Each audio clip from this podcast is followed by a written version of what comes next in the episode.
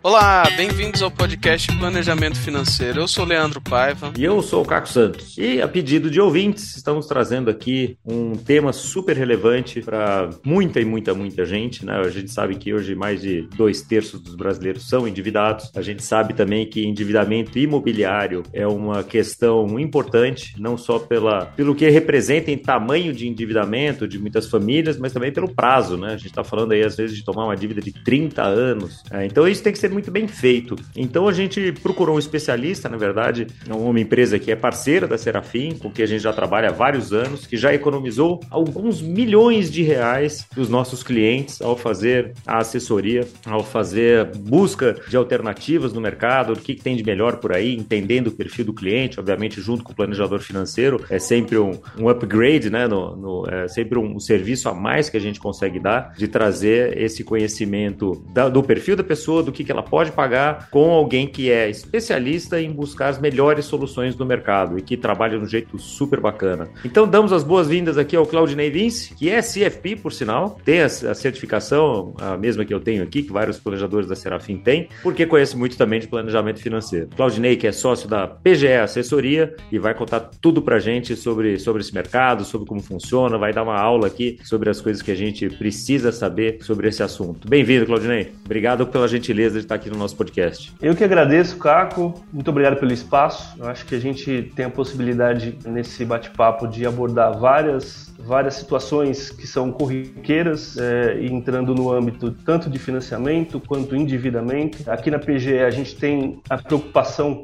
de poder oferecer aos clientes uma solução, tanto na parte de aquisição de financiamento, quanto na parte de estudo sobre o endividamento atual, propondo eventualmente uma, uma transferência de instituição financeira, uma renegociação de, de dívida, e também podendo levantar todo o, o endividamento que, que os clientes eventualmente possam vir a ter dentro das instituições e tentar promover aí junto com a Serafim uma solução financeira que, que adeque a situação atual e, e tentar é, promover um, um, endividamento menor dos clientes e verificar também o, os índices que são utilizados pelas instituições financeiras.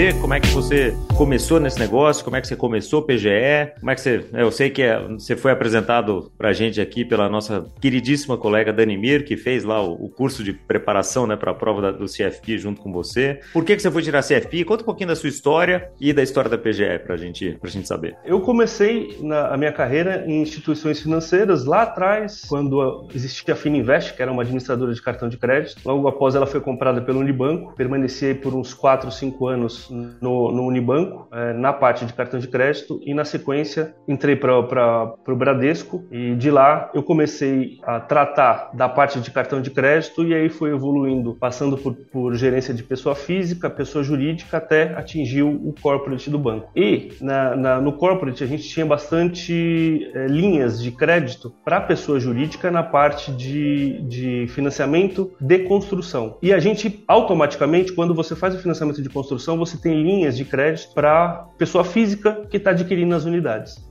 começou-se a especialização nessa área de financiamento imobiliário, porque a gente montava todo o processo, fazia aprovação de todos os clientes para poder fazer aquisição. Só que dentro desse processo inteiro, eu comecei a identificar que tinha muito conflito de interesse, principalmente por, por centralizar os clientes e não permitir de uma forma tão aberta que esses clientes tivessem acesso a crédito em outras instituições, que eventualmente poderiam estar com taxas mais atrativas. Daí começou o desenho da, da PGE. Montar uma empresa que pudesse ter um acesso ao crédito sem um conflito de interesse que as instituições financeiras acabam apresentando. Então, dentro da, do, da instituição financeira que eu trabalhava, eh, as especializações foram acontecendo, enfim, tirei a certificação CFP, até por conta desse cenário que vem mudando. Então, os bancos eles começaram a enxergar que a concorrência estava aumentando e os profissionais eles precisariam ter eh, mais especialização, você ter uma, uma possibilidade de um atendimento mais amplo em outras áreas. Então, o certificado ele veio dessa situação e Com todo esse processo, a gente acabou transferindo toda a, a expertise que, que os estudos para essa certificação é, ela proporciona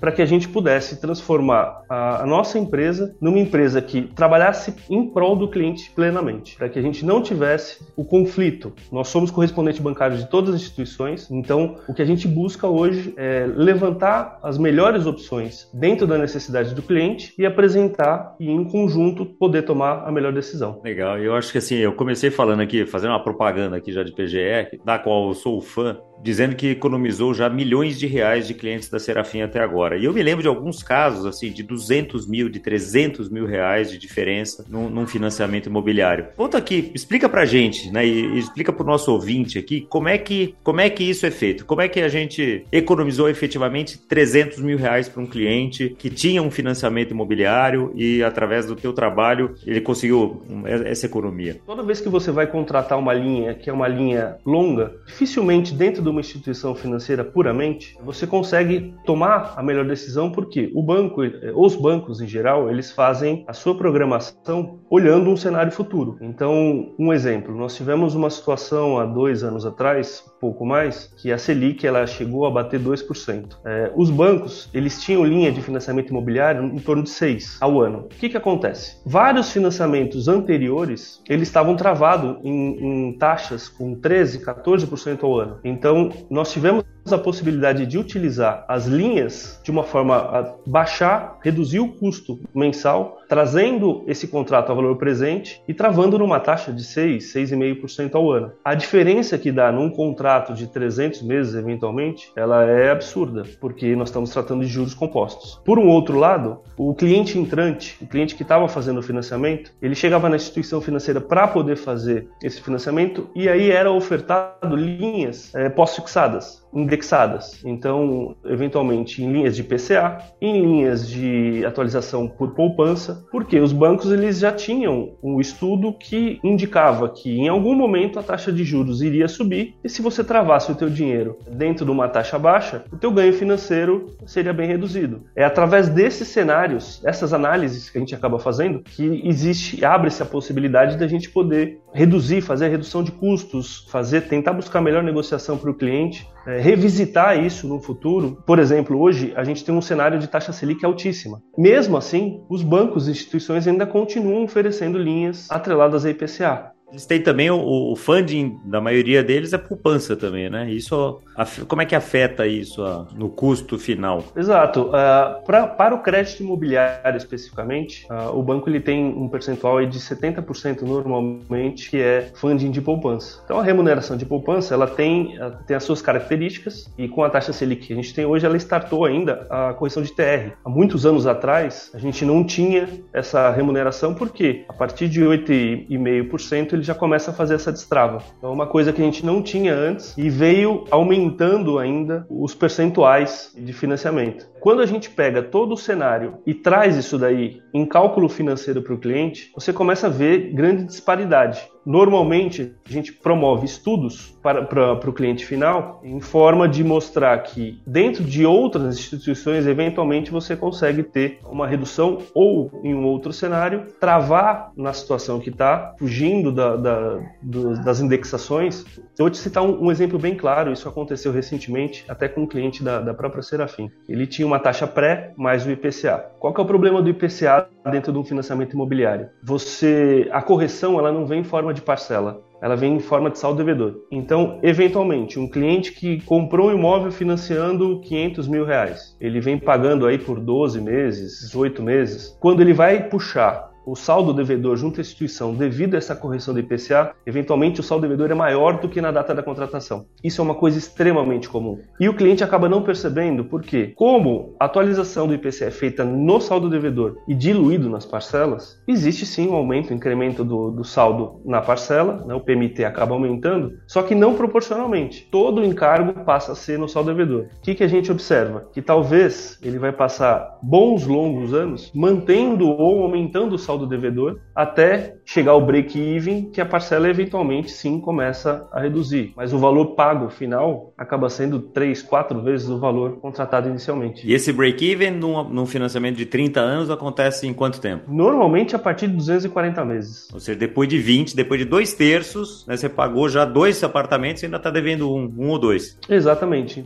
Se a gente usar uma, uma base do, do IPCA acumulado, a gente já está falando aí em torno de 6% de um acréscimo dentro do financiamento que ele tem. Só que 6% em cima do saldo devedor. A amortização que ele faz mensal dentro de um, de um financiamento na tabela SAC, por exemplo, ela não é o suficiente para reduzir frente à, à correção que o IPCA promove. Esse é um dos pontos principais que a gente vem identificando. Muitos clientes eles fizeram na, na quando a taxa de juros estava baixa, eles fizeram com correção de IPCA porque aparentemente era muito menor. Porque na hora que se vende, falou, tem uma taxa pré aqui de 12 ou sei lá, só 6 e com IPCA, né? Como se Exatamente. Como se não fosse nada. Na hora de vender é tudo bonito, né? Sempre lindo. Vender, é. Exatamente. E isso daí é um choque, Caco. Quando, quando traz a valor presente e aí vai montar uma operação, a nossa dificuldade onde, onde está? A gente busca sempre pré-fixar, por pior cenário que esteja. Hoje você tem uma taxa de financiamento por volta de 10% ao ano. A gente ainda considera que é melhor você travar a 10% ao ano nesse cenário, não correr o risco de atualização do IPCA adiante. E num segundo momento, se a Selic vier a ceder, a gente voltar a, a estudar esse contrato para promover uma, uma, nova redução da, dentro da própria instituição, eventualmente, é muito mais válido e muito mais seguro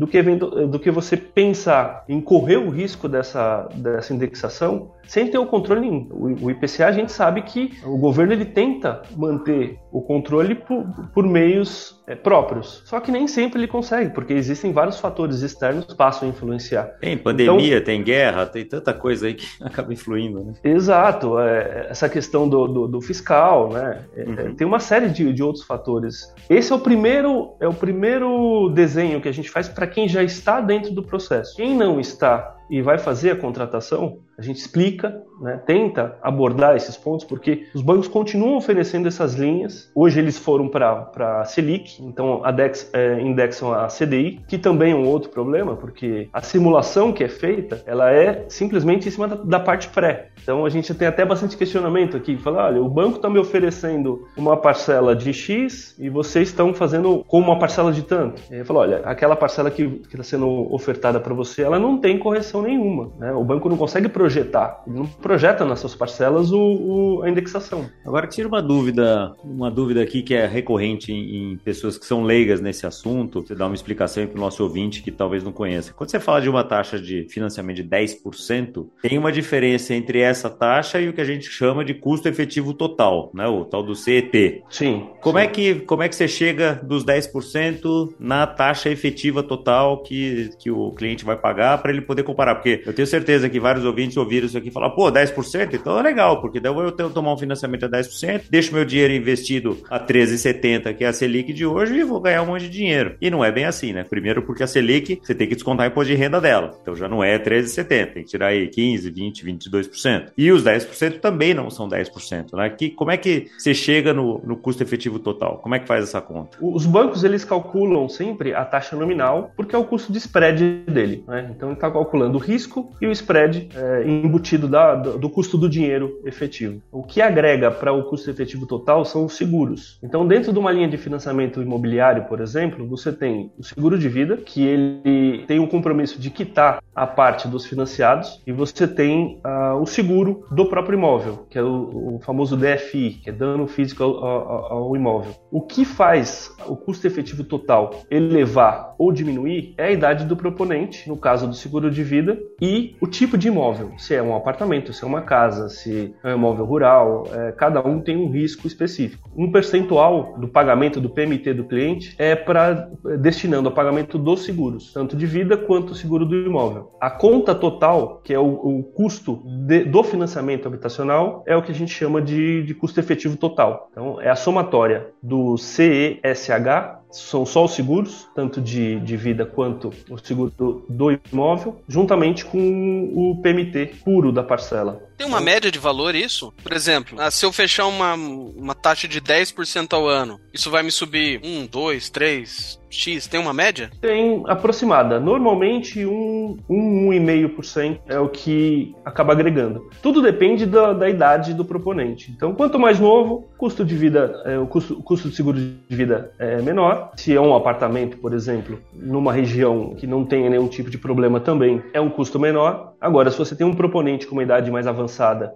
um imóvel, por exemplo, no interior, que é próximo a uma, uma represa, algo do tipo, o banco ele acaba precificando, a seguradora do banco acaba precificando segura maior. Normalmente no trabalho, quando a gente vai fazer a apresentação para o cliente, mandar os estudos, a gente sempre utiliza duas seguradoras de cada banco para tentar fazer a redução desse, desse, desse PMT ou do custo efetivo total. Hoje, cada banco tem que ter duas seguradoras para poder apresentar alternativa para o cliente. Então, a gente acaba fazendo os estudos em cima da, da, das duas seguradoras e apresenta sempre o menor para tentar diminuir o custo total. Então, quando a gente olha uma parcela simplesmente, é, muitas vezes o, o, a taxa de juros, né, muito, muitos clientes olham, ah, eu vou ter uma taxa de juros de 11,5% já com custo efetivo total. Só que quando você olha nas últimas linhas, é onde começa o, a magia acontecer. Por quê? Nós estamos tratando de seguro, certo? Quando os clientes vão ficando mais velhos, imagina, uma pessoa faz um financiamento por 360 meses. A pessoa passou lá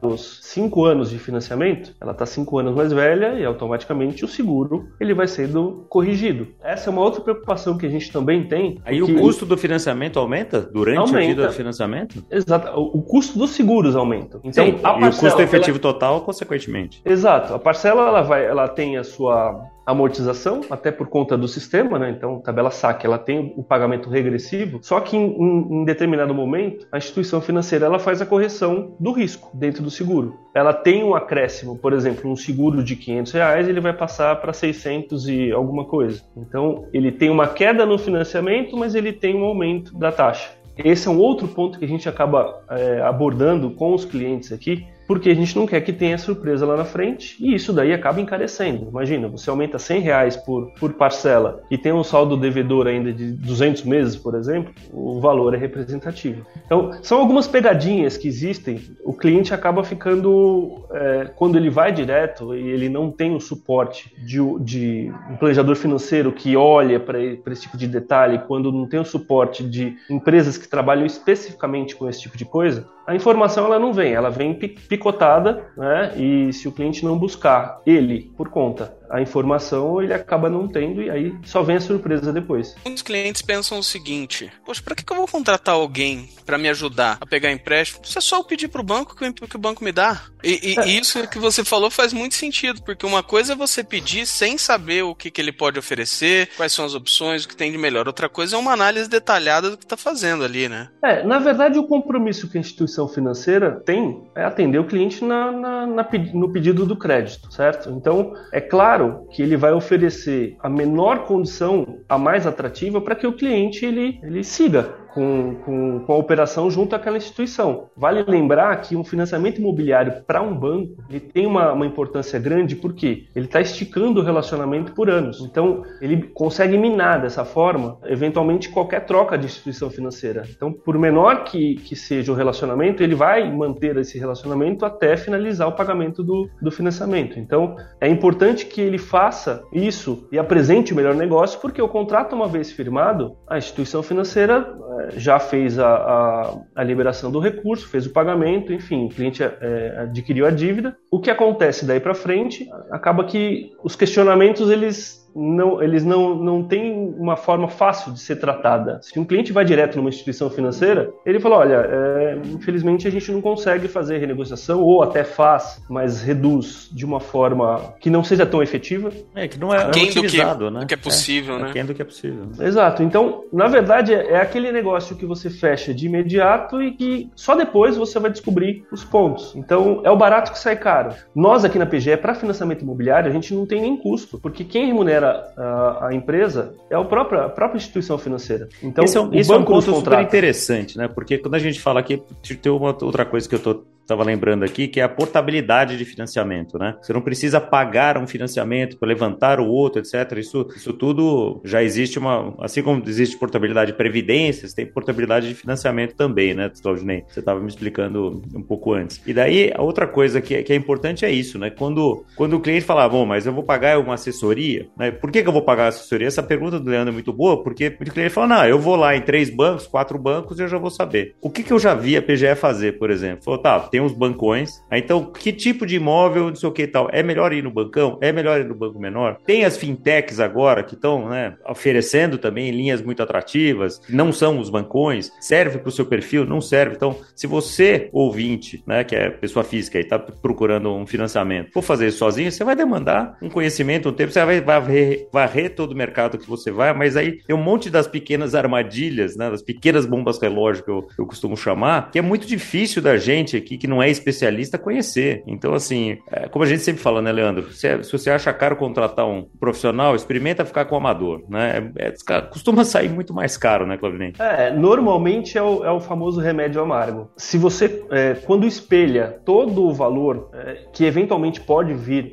a aumentar durante o processo, enfim, você começa a perceber que o custo de contratação inicial acaba sendo mínimo, né? Ele não tem, não é uma, não é um encargo alto frente ao que pode vir aí durante um contrato. Né? Se você pega por base os financiamentos em 360 meses normalmente, você já vai observar que naturalmente você vai contratar um financiamento e você vai pagar um valor muito maior pelo imóvel no, no final. Tudo bem que tem valorização do próprio imóvel, enfim, é, são, são contas que, que né, são individualizadas para poder ser feito. E absolutamente incertas, né, nesse caso. E absolutamente incertas. Mas normalmente esses, essas linhas menores é o que faz a diferença entre você ter um custo mais adequado de aquisição ou você ter um custo altíssimo de aquisição. Porque a diferença é o que você mencionou. Se você pega um contrato com um valor representativo de aquisição, a diferença é muito grande. É, de uma daí... instituição para outra, assim, na linha final, normalmente dá 100, 200, 300 mil reais para um financiamento de 600 mil. É uma diferença muito grande. É, e o que acaba acontecendo muitas vezes que a gente vê é que a pessoa contrata daí por 360 meses, 240 meses e tal, aí tá lá no 18º mês e tal, e aquilo já tá incorporado na vida dela de tal forma que ela não para para olhar e ver se tem alternativas, né? Então, é, às vezes é importante quando chega pra gente, né, Leandro? Isso é, é muito importante. Eu tive um amigo, inclusive, que eu me lembro que mandei pra PGE e, enfim, no final das contas, tomou uma decisão de devolver o apartamento, porque enfim, o custo de devolução era menor do que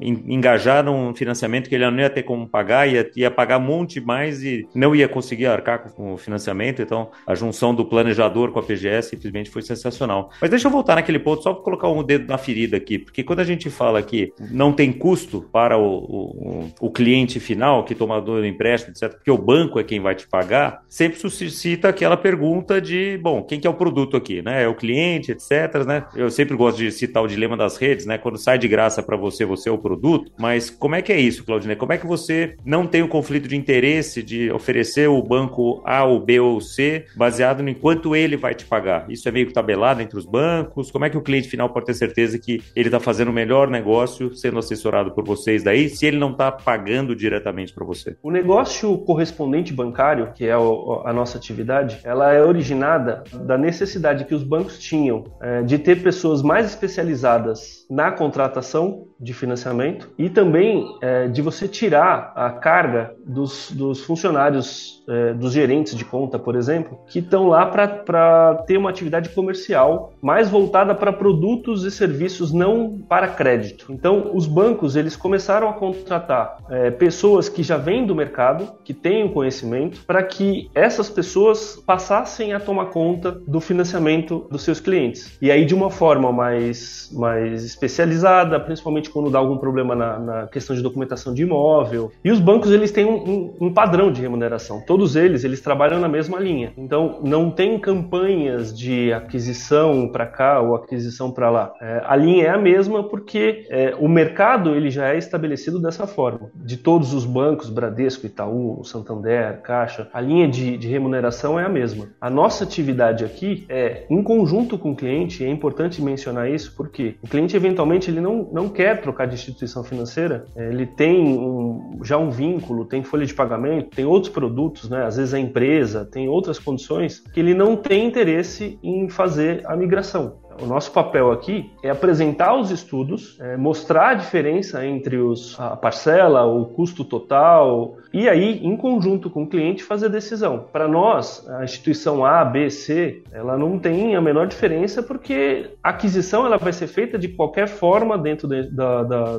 do sistema financeiro. Então, se não, se não for pelo A, pelo B, para a gente não tem esse não tem esse conflito justamente porque, primeiro, remuneração linear, segundo, contratação pelas instituições justamente para poder fazer esse, esse processo. Então ele está tirando o encargo trabalhista né, que ele tinha e o tempo das pessoas para poder destinar a outras operações e um serviço é, mais especializado, um serviço que é direcionado para esse tipo de situação. Muito bom. A gente vai se caminhando aqui para o final, mas eu não podia deixar de chamar atenção aqui para um, um outro serviço que a PGE presta, que eu acho sensacional, que, e nem todos os planejadores sabem disso, porque eu não sabia até recentemente, é a assessoria de documentação documentação, né? Mesmo que o cliente ou a pessoa que não vá transacionar um imóvel, mas que não tenha um financiamento envolvido, tem tanta coisa que pode dar errado em documentação, tem tanto detalhe da matrícula, da escritura, do não sei o que, do da ribimboca da parafuseta, do, do detalhe legal ali, que é muito difícil você se acertar quais certidões você precisa ter da, do vendedor, da empresa do vendedor, do CPF dele, né? o, RG do cachorro da vizinha, todas essas coisas que são que podem fazer muita diferença na hora de você depois querer vender o seu imóvel, ou, como eu já vi acontecer, infelizmente, uma pessoa que comprou um imóvel, pagou pelo imóvel inteiro, etc., pagou à vista, feliz da vida lá, começou a fazer reforma, e seis meses depois veio um oficial de justiça e falou: oh, sinto muito, esse imóvel aqui não é seu, porque a pessoa que te vendeu estava com um rolo, não sei das quantas, e o cara perdeu o imóvel, perdeu tudo, assim, não, não, não teve para onde correr. Conta pra gente, Claudinei, conta pro nosso ouvinte aqui, o que, que a PGE faz, é, e como é que é esse tipo de serviço, como é que é cobrado e tudo mais, porque acho que isso é um. É um é, tem tanto imóvel que está enrolado aí. Às vezes você tem aquele imóvel de família também, ouvinte. Você recebeu de herança, você tem lá um 16 avos da chácara, não sei das quantas, né? Um terço do apartamento, não sei das quantas, e que ou que tá vindo, sim, que tem uso capião, sei lá. Tem tanto rolo aqui. Claudinei, como é que a PGE consegue ajudar? É, nós temos.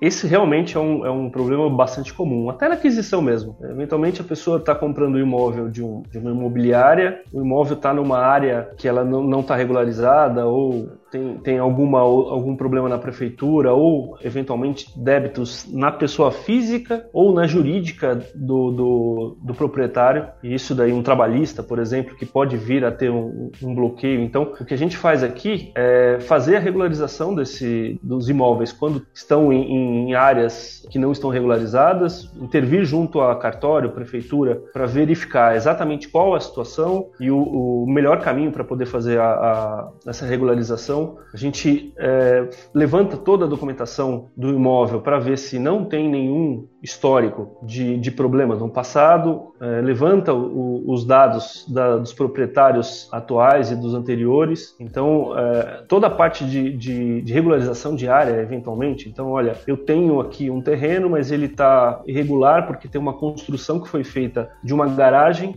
e aí isso não está constando no, no, no, IPTU. Isso daí pode gerar, inclusive, multa, porque em algum momento, se essa pessoa for vender ou se baixar uma fiscalização, vai observar que a matrícula está cadastrada de uma forma e o imóvel ele possui uma área é, muito maior. O simples movimento de cobrir alguma coisa já é considerado uma área. Então você acaba tendo o, o custo de regularização e pagamento de IPTU retroagido. Então é, vamos pegar lá de trás, do momento que foi feita a obra, e fazer a correção, e aí vem, além do, do, do pagamento, você tem uma multa também por não ter feito isso daí através da, da, da, da pelo, pelo meio correto, né? Seria contratar um arquiteto, um engenheiro e fazer regularização junto à prefeitura. São alguns pontos aí que, que, que existem. Um outro ponto importante, Caco, que a gente acabou não abordando aqui, e eu acho que é bastante importante, é, a gente hoje tem 70 milhões de pessoas que, tão, que têm endividamento no país. E quando você vai olhar as linhas de endividamento, basicamente são cheque especial, cartão de crédito, empréstimo pessoal, todas as linhas aí que, que as taxas de juros normalmente batem aí acima de 80% ao ano. Uma coisa que é importante, eventualmente, de verificar é que muitas vezes a pessoa tem um imóvel de veraneio ou o próprio imóvel que tem. Você pode utilizar essa linha é, como uma forma de angariar um recurso para você quitar todas as linhas de endividamento, alongar um pouco para te dar um fôlego financeiro, né? é, alongar um pouco essa, essa dívida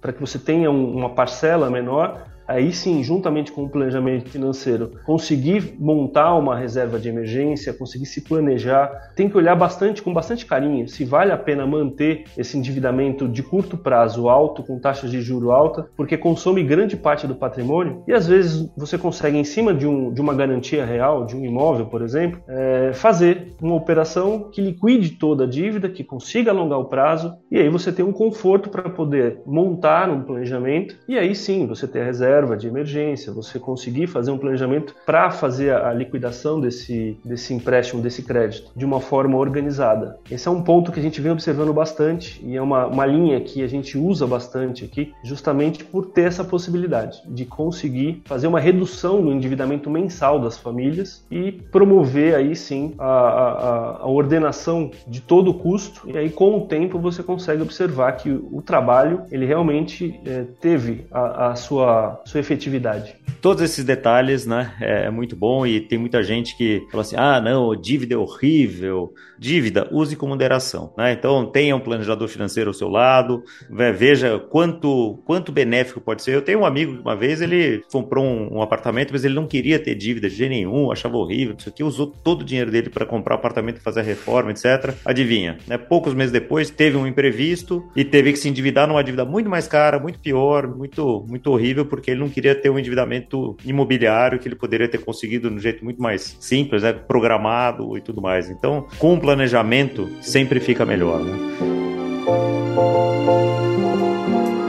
É muito bom, Claudinei. A gente vai ter um banho de, de aula, tem uma aula aqui, né, um banho de, de conhecimento sobre esses mercados, esses serviços aqui que são fundamentais. Imóvel é sempre, né? Aquele sonho da casa própria e tudo mais. Pode, pode virar um pesadelo se, se, não for bem, se não for bem feito, mas com assessoria de gente especializada como você, fica, fica muito mais fácil. E antes da gente encerrar, a gente tem aquela pergunta que a gente faz para todos os nossos convidados aqui: uma dica de livro, de filme, de seriado, alguma coisa que tem a ver ou não com o nosso assunto aqui, mas que você esteja que você queira compartilhar com o nosso ouvinte? É, um, um livro de cabeceira aí que hoje eu estou usando bastante é a Psicologia Financeira do Morgan Russell. É um filme que já é um livro que já me falaram muito bem dele e realmente ele ele tem a, a ele consegue fazer a junção da, da, de toda a questão financeira com o lado emocional, né? A gente somos seres emocionais em sua em sua essência. Muitas vezes movido pela emoção você acaba tomando decisões que não que não tem a, não tem ligação com, com a sua situação financeira atual. Então, eu acho que, que vale a indicação aí.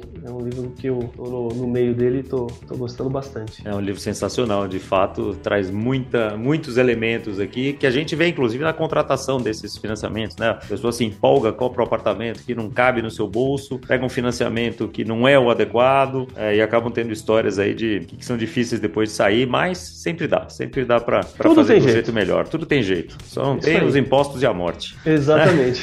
Excelente. Excelente. Claudinei, obrigado de novo pela sua gentileza, pelo teu tempo aqui de dividir com o nosso ouvinte todo o teu conhecimento, toda a tua experiência e tantos detalhes aqui que são importantes na hora da gente comprar um imóvel, da gente negociar um, um financiamento, um crédito imobiliário. Então, fica o convite aqui, volte quando quiser, que se tiver novidades aí do mercado que você queira contar pra gente, a porta está sempre aberta. E para você ouvinte que gostou desse conteúdo, dá um like, conta pros seus amigos, transmite esse episódio aí para para todo mundo da sua rede que você acha que pode se beneficiar com esse conteúdo. E a gente te aguarda no próximo episódio do Planejamento Financeiro. Até lá!